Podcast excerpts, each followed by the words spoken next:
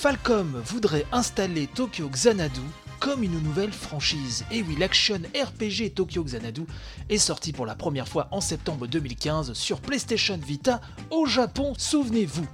Il a obtenu euh, une version plus plus améliorée sur PlayStation 4 un an plus tard et le président donc de Falcom, à savoir Toshihiro Kondo, envisage d'en faire bah, carrément une franchise phare de la boîte. L'information provient d'un rapport hein, sur les résultats financiers du deuxième trimestre de Falcom où euh, le président Monsieur Kondo a fait savoir que Tokyo Xanadu avait été lancé à l'origine comme une nouvelle IP, hein, une nouvelle franchise, euh, une nouvelle propriété intellectuelle si vous voulez, alors que pour lui à ce moment-là, le reste de l'industrie avait tendance à multiplier les suites un petit peu paresseuses.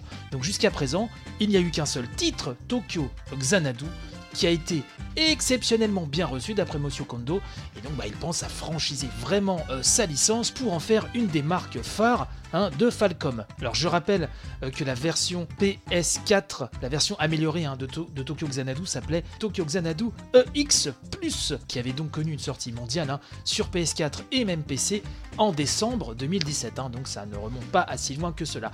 Donc on devrait s'attendre euh, à voir une belle suite de Tokyo Xanadu et pourquoi pas un développement beaucoup plus euh, conséquent.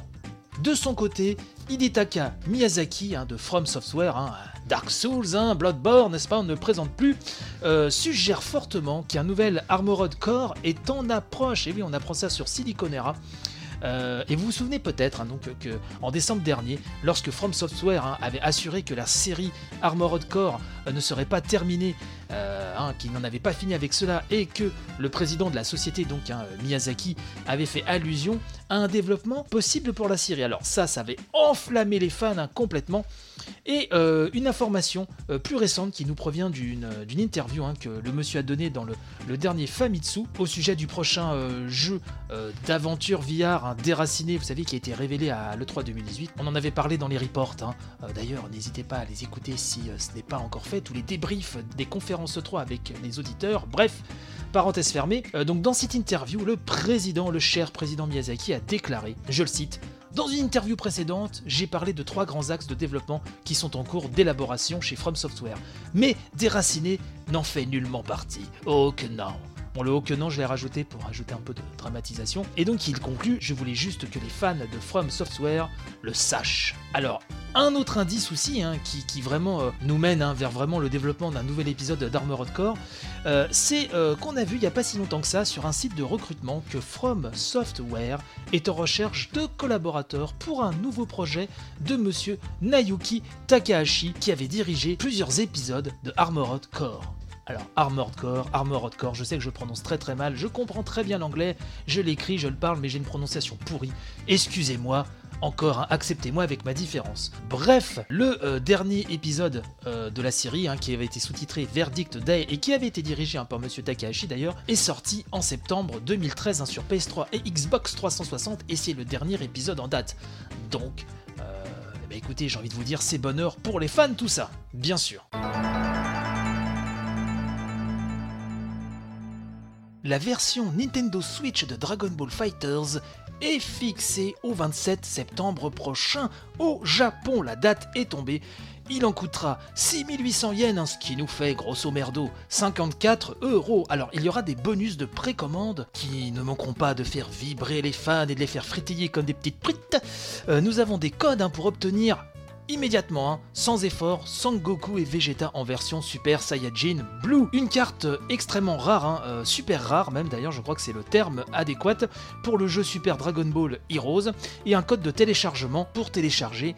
Donc oui, un code de téléchargement c'est fait pour télécharger effectivement euh, Dragon Ball Z Super Butoden hein, sur Super Famicom. Voilà qui ne manquera pas de faire plaisir aux nostalgiques. Attention, ce n'est pas tout, puisqu'il y aura l'inclusion de nouvelles méthodes de contrôle facilitant l'utilisation des coups spéciaux via les boutons L et R, bien sûr, ainsi que la possibilité de pouvoir se fighter joyeusement avec un Joy-Con par joueur. parce qu'effectivement, quand un titre utilisant un beau panel de boutons, quand on l'adapte sur Switch, il faut aussi également prendre en compte l'aspect multijoueur, si c'est un jeu en tout cas qui est dédié multi, en local. Et là, effectivement, il faut repenser pas mal de choses.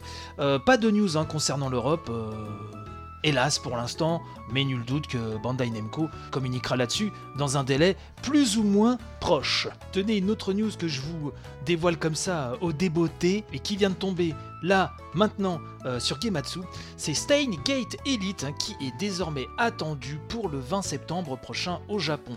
Alors attention, il y aura une édition même limitée, oui, très limitée, à 18 000 yens, hein, ce qui nous fait 141 euros à peu près. Et donc cette édition a été dévoilée, elle sera dispo en précommande à partir du 20 juin et ce jusqu'au 18 juillet. Qu'est-ce que nous proposera cette belle édition limitée? Eh ben elle proposera une illustration exclusive du character design UK en haute définition, format A4, un storyboard réalisé par le grand Kenichi Kawamura avec des séquences d'animation de Steingate Elite et de l'anime Steingate 0. Tout ça format A4, 80 pages. Oui, monsieur, dame, vous avez bien entendu. Mais ce n'est pas tout, puisque on vous rajoute une pellicule prise à partir de l'animé justement 35 mm, 5 prises sélectionnées un petit peu au hasard, on va pas se le cacher mais enfin ça reste quand même le beau geste. Le jeu est également prévu euh, pour cette année et en version physique s'il vous plaît, attention ça ne rigole pas, en Europe et aux États-Unis et ce sur PC, Switch, PS4 et Vita. Attention, cette version internationale sera uniquement doublé et sous-titré en anglais, ne comptez pas y voir d'autres langues que cela, mais euh, c'est déjà beaucoup je pense pour les fans qui n'ont certainement pas envie de râler ou de faire une pétition pour ça, en tout cas je ne crois pas. Autre petite news qui vient de tomber sur le grand Gematsu, site que j'aime beaucoup, hein, je vais pas vous cacher, donc j'ai traduit pour vous, c'est que Fu Ryu annonce un autre JRPG sur cette bonne vieille PlayStation 4. Et cela s'appelle Cry Star. Ou Cry Star, hein, si vous préférez. Faut savoir que euh, pour euh, ce jeu-là, le scénariste hein, n'est autre que Naoki Isaya, un nom qui dira certainement quelque chose à celles et ceux parmi vous hein, qui avaient fait, qui s'étaient adonnés au visual novel canon sur Dreamcast, PSP, PS2 ou encore PC. Côté développement, on retrouve le studio Gem Drops qui avait déjà besogné sur Lost Sphere, Sakuna ou encore Gunslinger Stratos. Alors tout ça, c'est calé euh, pour le 18 octobre au Japon pour la modique somme, mes amis, de 7980 yens, soit 62 euros. Crystar a pour héroïne une jeune fille nommée Rei, qui est responsable de la mort de sa petite sœur. Euh, déjà, ça c'est pas cool, hein, et ça, ça pose une ambiance quelque part assez glauque. Mais elle est désormais récolteuse d'âme pour le compte du diable. Ah oui, il y a une vie quand même assez particulière. Et attendez, c'est pas fini, puisque c'est de ses larmes hein, que notre héroïne puise son pouvoir et matérialise même un chevalier protecteur d'un fort beau gabarit. Alors, euh, c'est particulier, mais euh, la bande-annonce, vous verrez, hein, le lien est dans la description de l'émission, euh, les combats, donc en temps réel, hein, c'est un action RPG, ont l'air bien patateux, hein, c'est-à-dire bien péchu, quoi, si vous voulez. Ça a l'air d'avoir la pêche, c'est pas, c'est pas une foudre de technique, mais il y a quand même y a, une petite ambiance qui plaît bien. Donc, à voir ce que ça va donner, mais en tout cas, le, trailer, je trouve, est pour le moins sympathique.